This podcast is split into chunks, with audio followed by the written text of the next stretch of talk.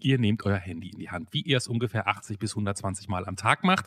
Guckt auch mal bei WhatsApp rein und auf einmal, zack, ist da so eine Nachricht, in der steht sowas drin wie, verreckt doch einfach. Oder noch viel schlimmere Sachen. Sprich, da wünschen euch Leute ganz explizit den Tod und sprechen Morddrohungen aus. Und das ist unserem heutigen Anrufer passiert. Christian hat diese Morddrohung bekommen, weil er sich seit seiner Jugend immer wieder klar gegen Rechtsextreme auch in seiner Umgebung positioniert hat. Und dann ist das leider so eine dumme Nebenwirkung, dass man Morddrohungen bekommt. Darüber sprechen wir intensiv. Wir sprechen auch darüber, wie es plötzlich ist, zu Corona-Zeiten zu merken, ich habe da jemand in der Familie, der sagt, das ist alles fake. Kommt, Bill Gates will uns einen Chip in den Kopf setzen. Das ist die Wahrheit. Und wir bekommen einen absurd, lustig, unterhaltsamen Blick in die Welt des Wrestlings. Da ist Christian nämlich riesengroßer Fan und er hat uns nicht Wrestling-Kennern so ein bisschen, glaube ich, die Faszination für diese nach wie vor irgendwie auch absurde Sportart erklären können. Hört ihr alles jetzt? Ein völlig unbekannter Mensch und ein Gespräch über das Leben und den ganzen Rest. Der Anruf. Folge 122. Morddrohung. Mit Johannes Sassenroth, Clemens Buchholz und mit Christian Dietrich hier. Hallo. Hallo. Ich, Christian, hallo. Guten Tag. Das ist ja, also mehr gute Laune habe ich noch nie beim Abheben gehört als bei dir gerade. Passiert. Erwischen wir dich gerade bei irgendeiner illegalen äh, Corona-Party und du hast schon ein bisschen was getrunken oder bist du einfach immer ein positiver Mensch? Eigentlich die meiste Zeit ganz gut gelaunt, außer ich habe mal wieder Weltschmerz. Und der ist offensichtlich gerade nicht angesagt. Nee, Zeit, das zu ändern. Zeit, das zu ändern. Mit richtig depressiven, runterziehenden Fragen. Nein. Nein. Ähm, die, wir, wir sagen nochmal ganz kurz, der Anruf für alle Neueinsteiger, wir kennen uns noch nicht, also Clemens und ich, wir kennen uns natürlich, aber wir kennen dich nicht und du kennst uns nicht. Ja. Und wer, wer übrigens wissen will, wie das geht, ne, dass wir Leute anrufen, die wir gar nicht kennen, der Anrufpodcast.de. So haben wir den Werbeblock schon mal hinter uns den ersten. Da kann man sich anmelden und dann wird von unserer Genau. Kollegin, Freundin ein Termin ausgemacht so und wir wissen vorher von nichts. So, genug der vorab Rumlaberei, Christian. Ja. Ähm, wir starten wie immer mit dem der Erstkontakt.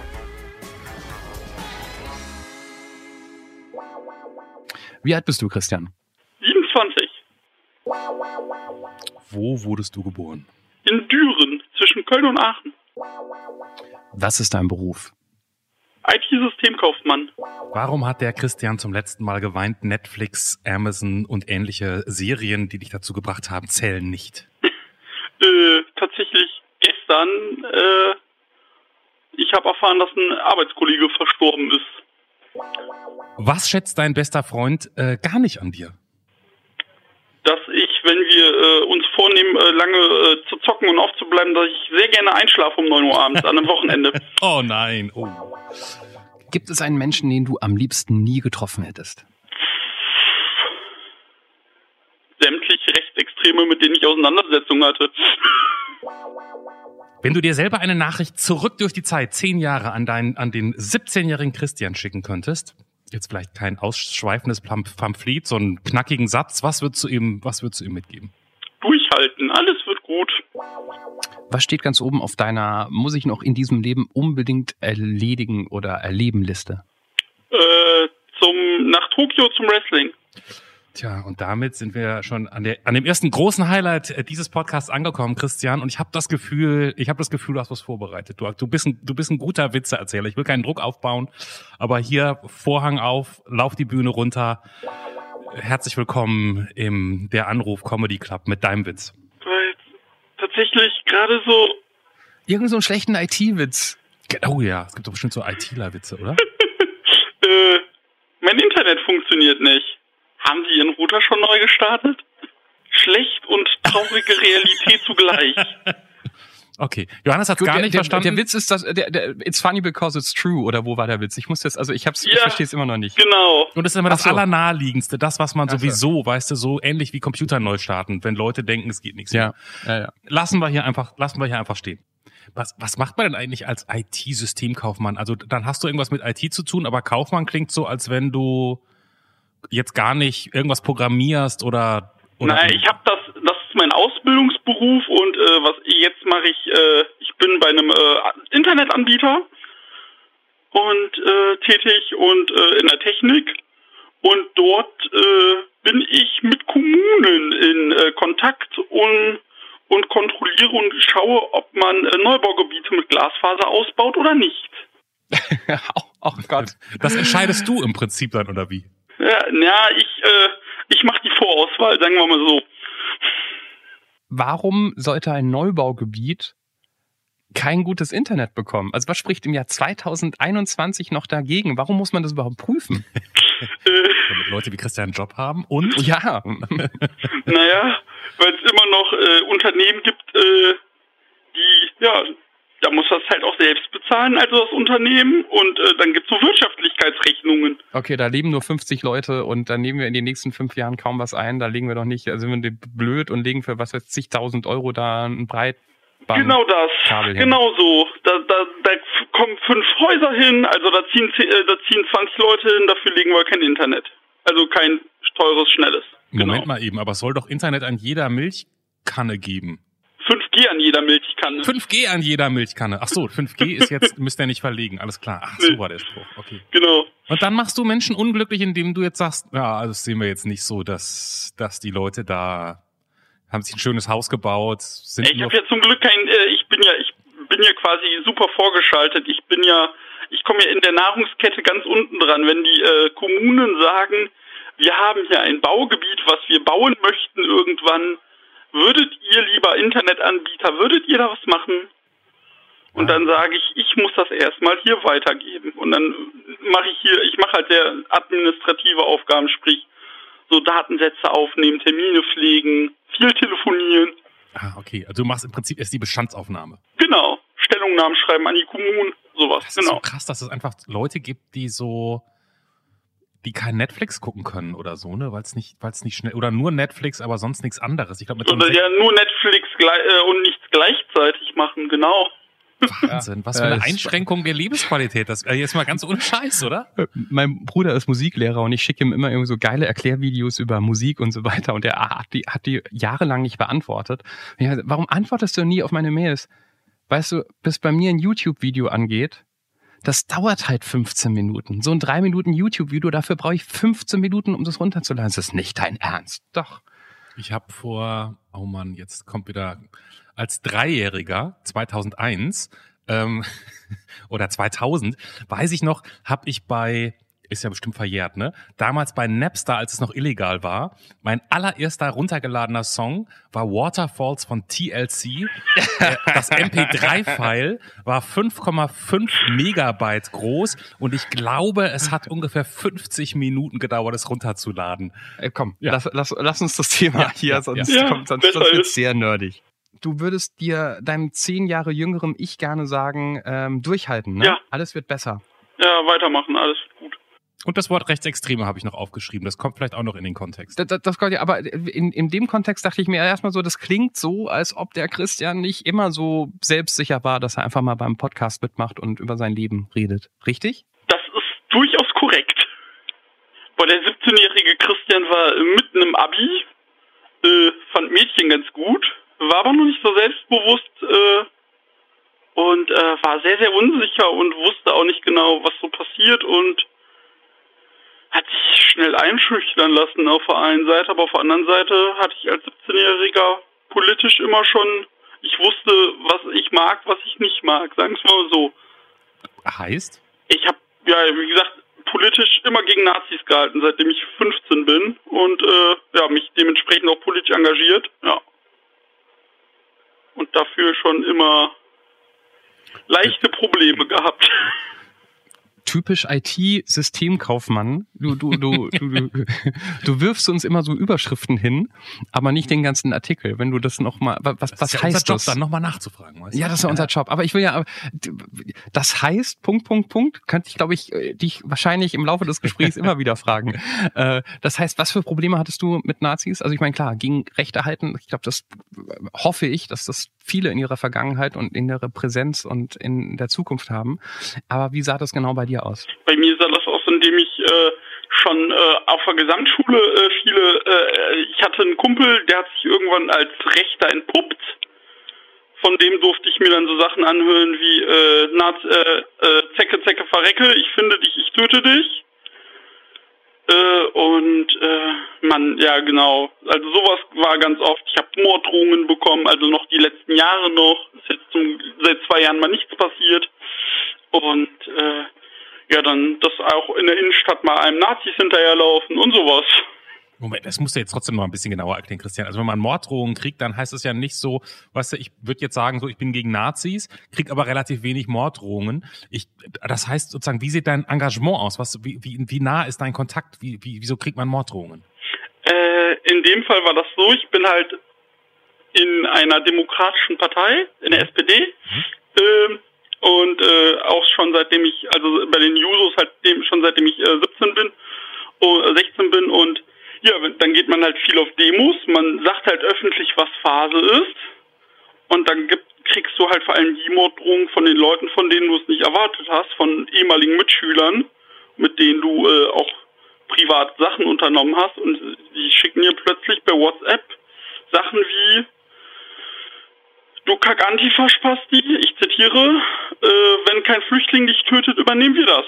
Okay, ich muss noch mal zurück. Also, du gehst auf Demos ähm, mit entsprechender Botschaft gegen Nazis und da hat man dich gesehen oder das weiß man dann oder oder wie? Naja, wie also das da waren, halt, das waren halt Leute, mit denen ich auch in der Schule Kontakt hatte und dann äh, vor allem auch, das war dann schon die Zeit mit Social Media, da wusste man, wie man sich positioniert und äh, genau. Und ich war halt auch in der Schule damals, der immer schön mit Anti-Nazi oder Punk-T-Shirts rumgelaufen ist. Also die Message war halt klar. Okay, okay. Und dann kriegst du so eine Morddrohung? Ja. Von jemandem, den du kennst? Ja. Das ist ja relativ ungewöhnlich, weil normalerweise in, in, in, in den Untiefen des Social Medias wird sowas ja gerne anonym ausgesprochen. Das ist ja eigentlich was macht man dann? Liest man das und denkt man so, ach so, oder geht man zur Polizei oder was? Ja, beim, äh, als das die Male auftauchten, war ich so, ja komm, habe ich jetzt keine Zeit zu, habe da nicht mal einen Screenshot von gemacht, habe das gelöscht. Beim zweiten Mal habe ich dann einen Screenshot gemacht, habe ich einem Kumpel, der mit diesen, mit einem Teil dieser Personenschaft äh, befreundet ist, gesagt, hier guck mal, mhm. was ist denn da los? Dann kam nur, ja, der soll sich nicht anstellen, das ist Spaß. Mhm. Und beim dritten und vierten Mal bin ich dann mit meiner äh, Verlobten zur Polizei gegangen. Was machen die dann so, wenn man da hingeht? Ja, die fragen, die lesen sich die Sachen durch. Am besten, also auch ein Tipp für alle, die mal sowas haben, immer ausdrucken. Sonst kann es passieren, dass die äh, euer Handy behalten wollen. Ach so, und, okay. ja, und dann lesen sich die Sachen durch und das erste, äh, vor allem wenn die, dann kommt ja, da gucken wir uns mal an, aber ja, und was stört Sie daran jetzt? Das heißt, du bist dann nicht, hast dich nicht ernst genommen gefühlt. Genau. Da wird halt gesagt, WhatsApp ist privater Raum, da können wir nichts machen. Mhm. Und wie ist das, wenn man so, so, so Nachrichten und so Drohungen bekommt von Menschen, die man kennt und mit denen man früher was zu tun hatte? Hattest du dann wirklich Angst oder ist dir vielleicht auch klar gewesen, weil du die Person, also ich möchte es, um, um, um, also um das einmal festzustellen, ich möchte es überhaupt nicht irgendwie schönreden und so weiter. Es ist einfach Kacke, es Kacke can be. Aber ähm, dadurch, dass du die Leute kennst, wird es dadurch irgendwie anders, als wenn es irgendwie anonym wäre? Darauf wollte ich eigentlich hinaus. Ähm, es geht dadurch, dass ich nicht mehr in der Stadt wohne, also da, dadurch, dass ich nicht mehr in Düren wohne, hat man mit den Leuten eh keinen Kontakt mehr, aber äh, es fühlt sich halt so oder so komisch an, dass, dass man die persönlich kennt. Das ist so dieses, gut, das ist halt offensichtlich, dass sie dich äh, angehen, weil sie wissen halt, wofür du stehst. Aber äh, es macht dir jetzt nicht, äh, also jetzt in dem Moment macht es jetzt keinen großen Unterschied. Also, du hattest durchaus Angst. Ja, klar. Du, du meinst, es macht keinen Unterschied, ob es anonym ist oder ob man den Absender kennt? Also in meinem Fall, genau, okay. weil ich halt einfach weiß, ich sehe die jetzt nicht auf der Straße, weil, äh, genau, weil ich ja nicht mehr in dieser Stadt wohne. Entschuldigung, jetzt muss ich nochmal Johannes Frage wiederholen. Und also das heißt, wenn man das, wenn man das dann liest, geht man mit einem Angstgefühl auf die Straße? Als ich, äh, als ich so ein, zwei Monate nach diesem äh, letzten Brief dann wieder in der Heimatstadt war und ich tatsächlich einen von denen auch abends gesehen habe, habe ich kurz überlegt, ob ich da hingehe. Mhm. Aber meine Mutter war zum Glück dabei. Gab letztens so eine Doku im ersten, die hieß, glaube ich, die Baseballschlägerjahre. Mhm. Das war in dem Fall vor allen Dingen über Jugendliche im Osten, die so in, in, in irgendwelchen Stadtteilen groß geworden sind, wo sozusagen Nazis in ihrem Alter regiert haben und wo sozusagen diese ständige Bedrohung immer präsent war. Das fand ich irgendwie wahnsinnig bedrückend und auch beeindruckend, wie die Leute daraus, also wie die damit umgegangen sind. Ähm, das heißt, so, also du hast jetzt nicht, du hast bis jetzt nicht jemals irgendwie, ist es nicht zu einer körperlichen Attacke oder irgendwas jemals gekommen? Äh, einmal auf einer Demo, äh, aber äh, sonst nicht, nee. Es ist ja erstaunlich, dass das passiert, wenn du SPD, also wenn du jetzt, sagen wir mal, Antifa-Mitglied wärst, würde ich sagen, okay, da gibt's so gewisse Konfliktpotenzial auf, auf der anderen Seite, aber als SPD-Mitglied finde ich das ja fast schon, hätte ich nie gedacht. Also das ist Naja, als SPD-Mitglied ist man aber dennoch äh, zu 100 Prozent äh, antifaschistisch und wenn man auf so Demos dann auch in erster Reihe mitgeht und dann kann das halt durch mal, durchaus mal passieren. Hat sich was in den letzten zehn Jahren, wo du, oder nee, eigentlich schon zwölf Jahren, wo du immer Klarstellung gegen rechts beziehst, ähm, was verändert? Also ich würde sagen, ich habe auch immer klar gegen Rechtsstellung bezogen. Ich war aber vielleicht nur als Schüler mal auf der Straße, weil die ganze Schule demonstriert hat. Äh, aber ansonsten war ich als so wirkliche Privatperson da noch nie so unterwegs und habe das quasi in erster Reihe nicht miterlebt wie du. Äh, ja, es, es ist halt so, äh, was sich halt so in meinem privaten Umfeld verändert hat, ich konnte viele Leute tatsächlich für diese Thematik sensibilisieren. Und ich war dann auch für viele immer Ansprechpartner, wenn es hieß, äh, ja, ich wurde rassistisch beleidigt oder ich wurde auf eine andere Art und Weise beleidigt. Da kamen viele direkt zu mir.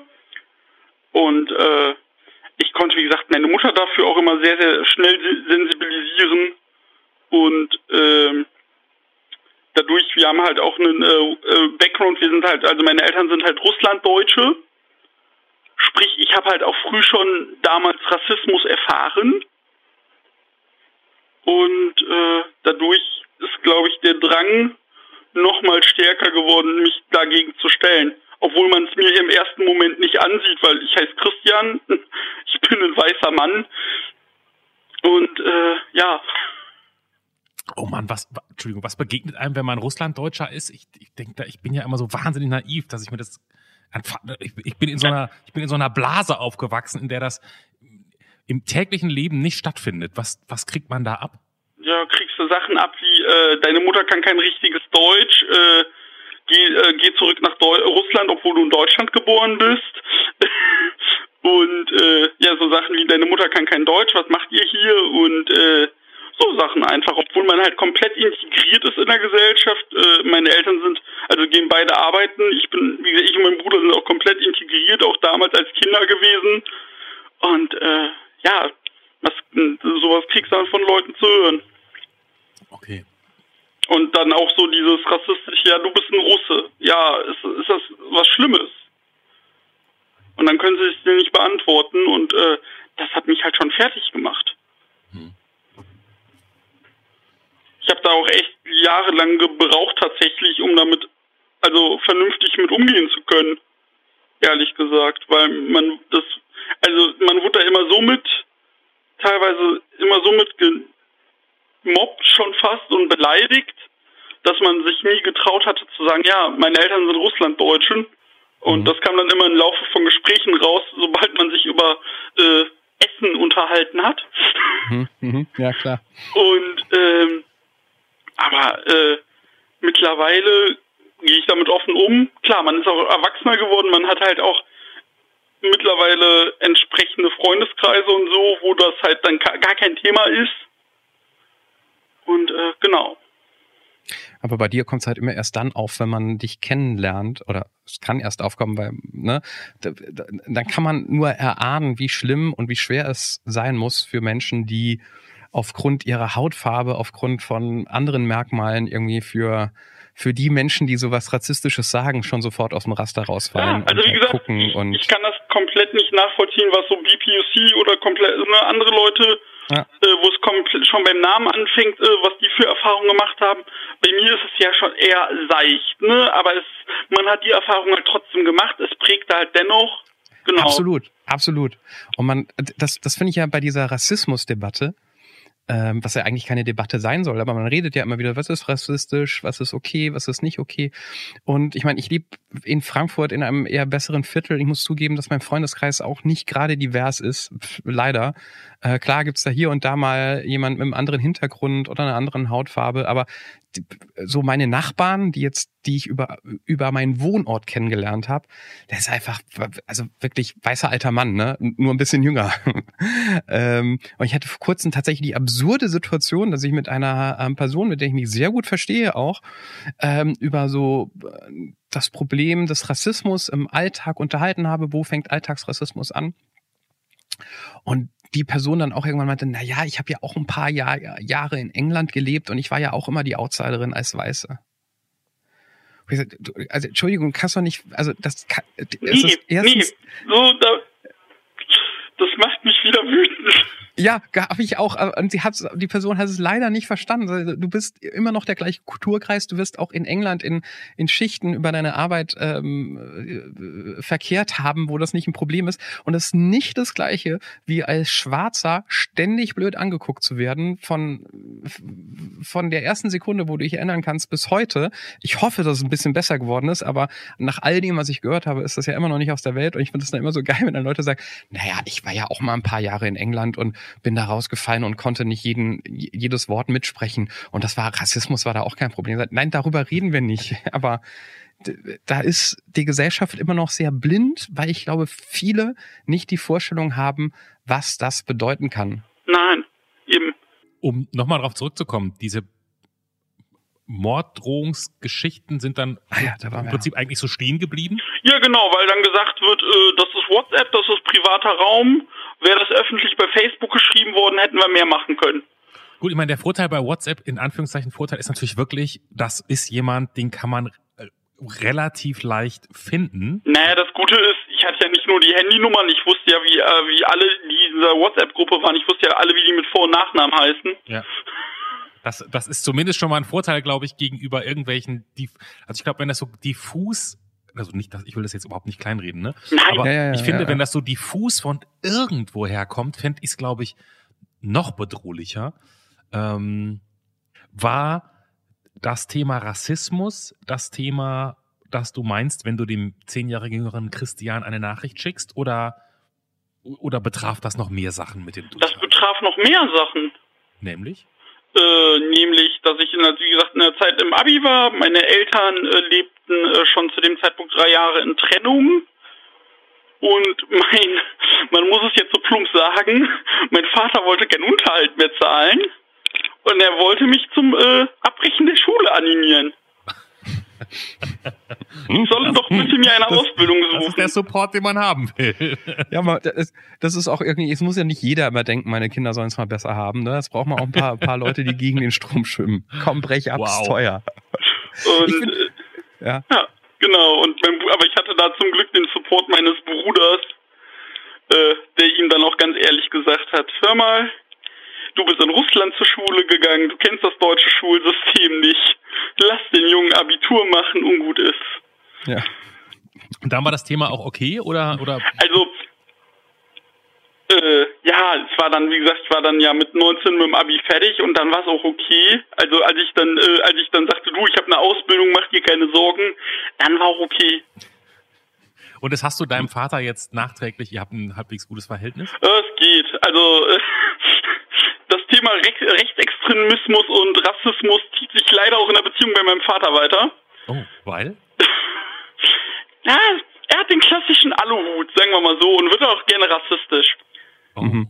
Oh, ah, das kenne ich, das kenne ich von einem von einem guten Bekannten von mir, der auch meinte, mein Vater ist leider in so eine also zum einen hat er mir Fotos gezeigt, hat er mal gesagt, wo äh, mein also sein Vater hat ihm irgendwann mal Fotos gezeigt mit, guck mal, wir haben Elfenwesen im Garten fotografiert nachts. Und er meinte, nee, da fliegt halt einfach gerade eine Mücke vor eure Kamera. Und er meinte auch, sein Vater sagt jetzt neuerdings Neger.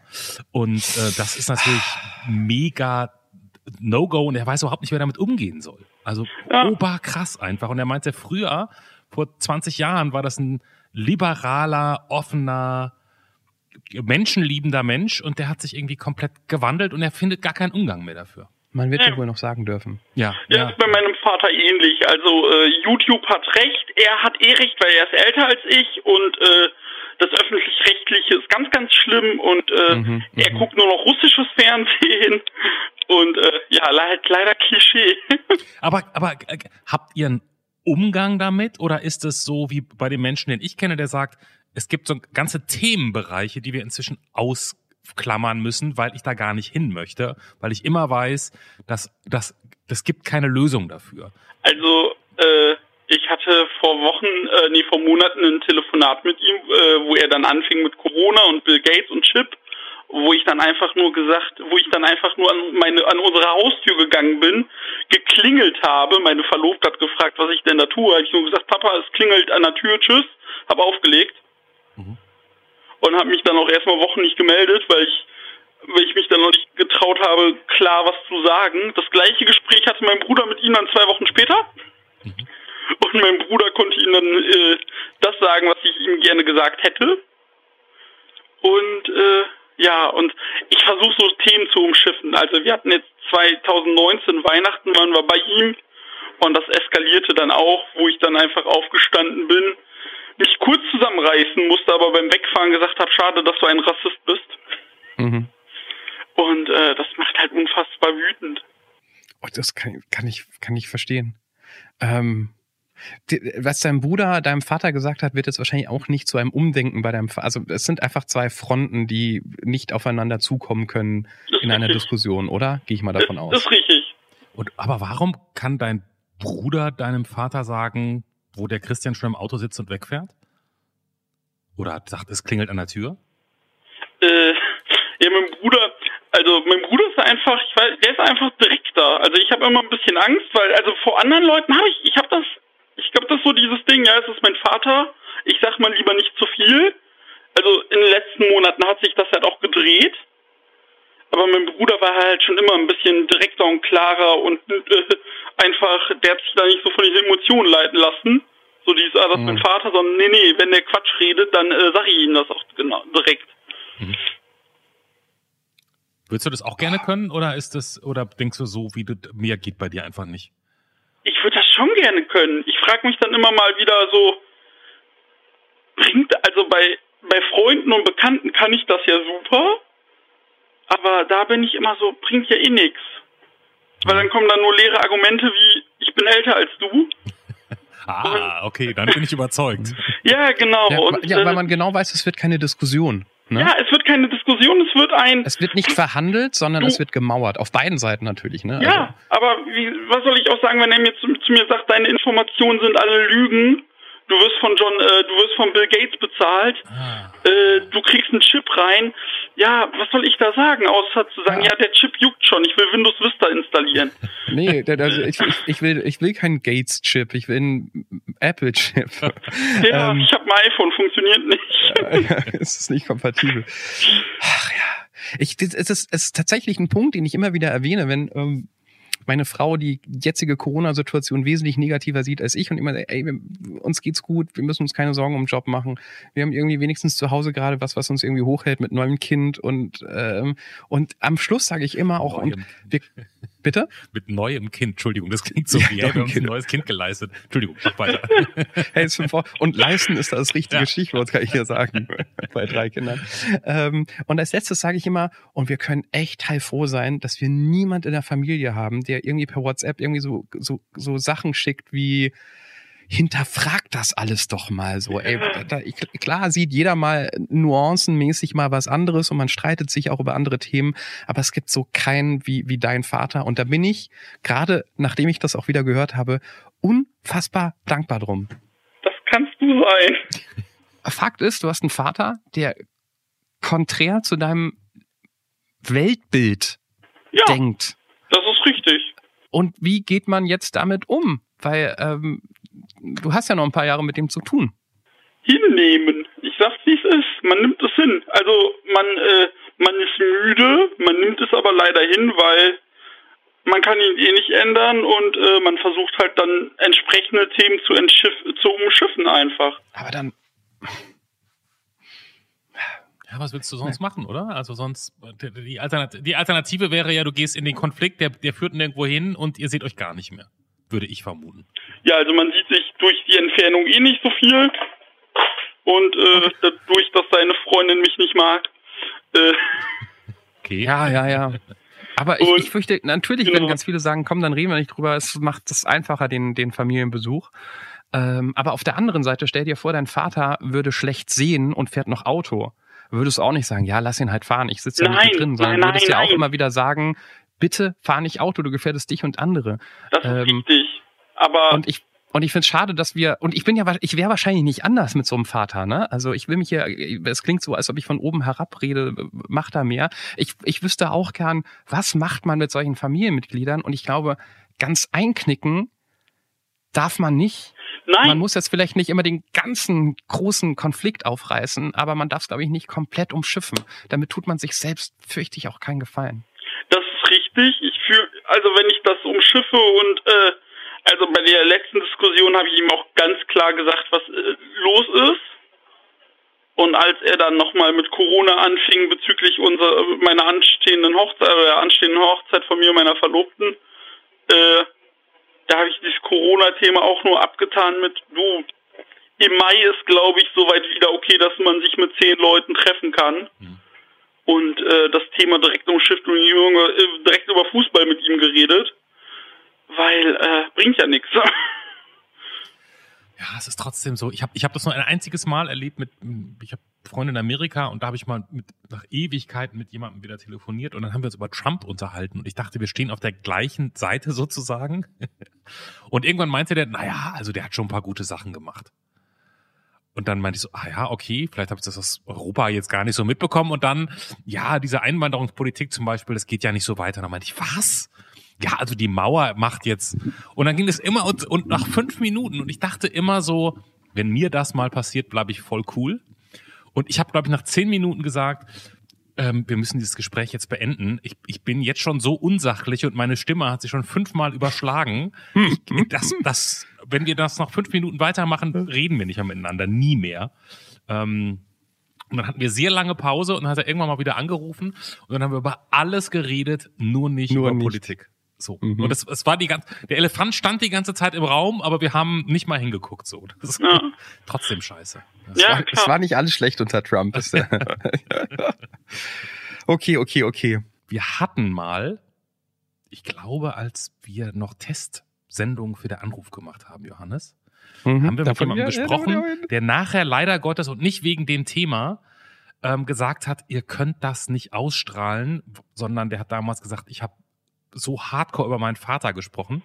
Christian, was komplett andere Hausnummer als das, was du jetzt mhm. gerade machst. Mhm. Das, das geht nicht. Und der hat, mit dem haben wir aber eigentlich gar nicht so viel über seinen Vater gesprochen, sondern vor allen Dingen sehr, sehr lange über das Thema Wrestling.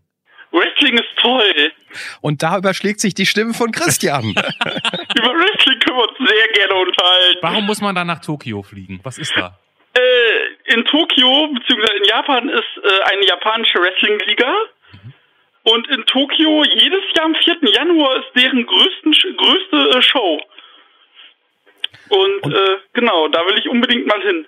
Und was Weil, ist der Unterschied zwischen dem japanischen Wrestling und dem US-amerikanischen Wrestling, was wahrscheinlich so jeder mal irgendwie kurz gesehen hat? Äh, ja, der Unterschied, der ist gravierend das äh, japanische Wrestling wird von den Zuschauern und äh, auch von den Ausführenden tatsächlich noch ernster genommen. Und ähm, es gibt den Begriff K-Fape, das bedeutet, äh, der trennt quasi die Sachen zwischen der Wrestling-Welt und dem echten Leben, sage ich mal. Wie, wie heißt es? K-Fape. K-Fape, okay. Und ähm, der wird da quasi, also unter, unterm K-Fape sagt man halt, Wrestling ist echt. Also das versteht man halt unterm K-Fape, ne, dass die Charaktere so sind, wie sie sind, sind sie tatsächlich. Und der wird halt in Japan sehr hochgehangen, wirklich mit äh, richtigen Pressekonferenzen vor und nach diesen Veranstaltungen. Wenn der richtige wenn die richtige Person verliert, kann schon mal passieren, dass diese japanischen Fans auch schon mal eine U-Bahn-Station auseinandernehmen. Nein, das machen doch die Japaner, die sind total freundlich. Also was heißt auseinandernehmen? Die randalieren da schon ein bisschen, schreien ein bisschen rum und äh, so Sachen. Ah, Die japanische Revolution ist so ein Taschentuch Ja. auf den Boden werfen. genau. Aber jetzt mal ganz kurz. Eigentlich ist doch, also in meiner Wahrnehmung ist Wrestling eigentlich ein Theaterstück. Es ist halt GZSZ, also äh, So hat's noch keiner gesagt, okay. es ist halt einfach eine Daily Soap, sportliches Theaterstück. Und zwar, der Sport ist da, um eine Geschichte zu erzählen, aber es wird so sicher geworkt, gearbeitet im Ring, dass natürlich Verletzungen passieren können, aber es ist halt so auch, dass äh, die, äh, die Klinge zwischen ist das jetzt echt oder fake, damit wird natürlich gespielt. Mhm, klar. Also klar sieht man teilweise, dass dann, äh, dass dann ein Tritt drei Meter daneben geht, aber du hörst dann auch äh, durch eine ganze Halle scheppern, wenn eine flache Hand auf einen auf einen Brustkorb schlägt und das und dieser Brustkorb dann auch einfach aufplatzt. Oh, wow. Ich glaube, das ist auch der Riesenunterschied zu diesem, also alle Bilder, die ich mit Wrestling verbinde, die kommen halt aus meiner Jugend und meiner Teenagerzeit. Also es ist irgendwie, wo liefen das früher? Tele 5? RTL 2? Ich weiß es nicht. Tele 5, DSF, TM3. Ja, ja, oh ja, genau, ne? Da, da, so diese, als Hulk Hogan noch aktiv war, der Genau. jetzt, glaube ich, irgendwie schon längst in Rente ist. Ja, Ähm, und so die Bilder, die ich von damals im Kopf habe, so vom Publikum, es, es sah schon sehr so aus, als ob die Leute das jetzt, da, da gibt's keinen doppelten Boden, sondern die Mhm. fiebern das mit wie ein richtiger Boxkampf. Und ich glaube, also der ich Unterschied. fieb, wenn ich wenn ich live bin, fieber ich das auch mit. Aber ich Ja, aber dir ist klar, was du dir da anguckst, dass das auch eine, eine sportliche, wie du richtig sagst, da ist auch Arbeit dahinter, aber eine sportliche Inszenierung ist. Und Genau. natürlich irgendwie, ja. aber ich kann mich auch so in diese sportliche Inszenierung hineinversetzen, dass ich dann da stehe und einfach weine, weil das alles so toll ist und äh, passiert halt auch. Ich, also ich muss ja zugeben, ich war, ich war vor, ist wahrscheinlich schon zehn Jahre her, mindestens, war ich, da hat mich eine Freundin mal mitgeschleppt, die meinte, hey, hier in Kreuzberg, da ist so eine Wrestling-Veranstaltung. Ja, das kenne ich. Wie, wie heißt das, weißt du das? GWS, So kann es gehießen haben, genau, ich weiß es nicht mehr genau. Gym Wrestling Federation. Ja, genau, genau, genau. Und da sind wir so rein und das war, bevor es angefangen hatte und es war proppevoll und in der Mitte stand dieser klassische Ring. Ähm, und alle sahen ganz finster aus und so. Und ich dachte, oh je, kommen wir überhaupt lebend raus? Was ist denn hier los? Und dann kamen halt diese Wrestler halt auch alle in entsprechenden Outfits und Kostümen und Make-up und so. Und diese Halle ist ausgerastet. Also ich habe eigentlich nachher eher die Leute angeguckt, als, als das, was auf dieser Bühne abging, weil ich das so irre fand, was die für einen Bock drauf hatten und wie die da reingegangen sind und da wurde rumgebuht und geju. Also das war natürlich schon, da war eine Menge Energie im Raum. Das, Das, fand das ich. macht schon Spaß, glaube ich, ne? Ja. Dieser, Ich ja. mache auch einen Wrestling-Podcast. Wie heißt der? Äh, das ist der Catch Club. Der Catch Club. Genau, wir machen äh, zu sämtlichen Ligen, die wir verfolgen, sei es Japan, sei es so kleine amerikanische, sei es hier die deutschen Ligen äh, und auch zu Sachen so von damals machen wir unsere Völkchen und und reden aber auch mal über ernste Themen im, im Kosmos des Wrestlings. Was sind ernste Themen? Was, was, worüber redet man dann? Äh, es gab letztes Jahr ein großes, äh, einen großen Skandal, der nennt sich Hashtag Speaking Out. Könnt ihr mal googeln, äh, das war ein ganz großer, ähm, darunter haben sich ganz viele Leute gemeldet, dass ganz viele Wrestler sie äh, äh, Sex Predator waren, also Vergewaltigungen und äh, Misshandlungen Nein. und so Geschichten. Wow. Ja, Und dass das deren zweiten, zweite Karriere ist ungefähr. Genau. Und dass das, äh, ja, dass dann Leute, wo du sagst, gut, den habe ich bis vor zwei Tagen noch als mein Lieblingswrestler betitelt. Der ist aber ein krasser, krasser Wichser. Entschuldigung. Die kann man Ähm, ruhig bei uns sagen. genau, und äh, ja, Und sowas betraf das eher den amerikanischen ähm, Bereich oder auch äh, international? Das war, äh, das kam aus äh, Groß aus England. Also das startete quasi in England, aber dann in Amerika, in Deutschland. Genau. Eine krasse Gemeinsamkeit, also wenn es da so viele Fälle gibt. Ja, ich, ich, sah, ich sag's mal so, ich saß drei Tage auf Twitter, äh, an Twitter und habe äh, jede Sekunde nur auf Neuladen gedrückt, um zu gucken, wer ist denn jetzt dabei. Also, der Fan heute, der Wrestling-Fan, versteht es ja schon, was da passiert und hat auch Spaß an diesem, an dieser Inszenierung und lässt sich dann zwar auch drauf ein, aber weiß, dass es hier, hm, ne? Ähm, das klingt ja schon nach so einer gewissen intellektuellen Leistung, sage ich mal. Ähm, auf der anderen Seite haben wir gerade gehört, dass es diesen Hashtag Speaking Out gab über die Wrestler selbst. Kann man das eben, also ist das so ein bestimmter Schlag Mensch, der Wrestler ist, profimäßig, der, der da auch Spaß dran hat an dieser Inszenierung? Oder sind es vielleicht am Ende doch auch einfach irgendwie knallharte Typen, die sich da wenigstens ausleben können? Unter dem Deckmantel des, hey, wir machen hier eine sportliche Inszenierung. Das kann man tatsächlich nicht pauschal, pauschal sagen.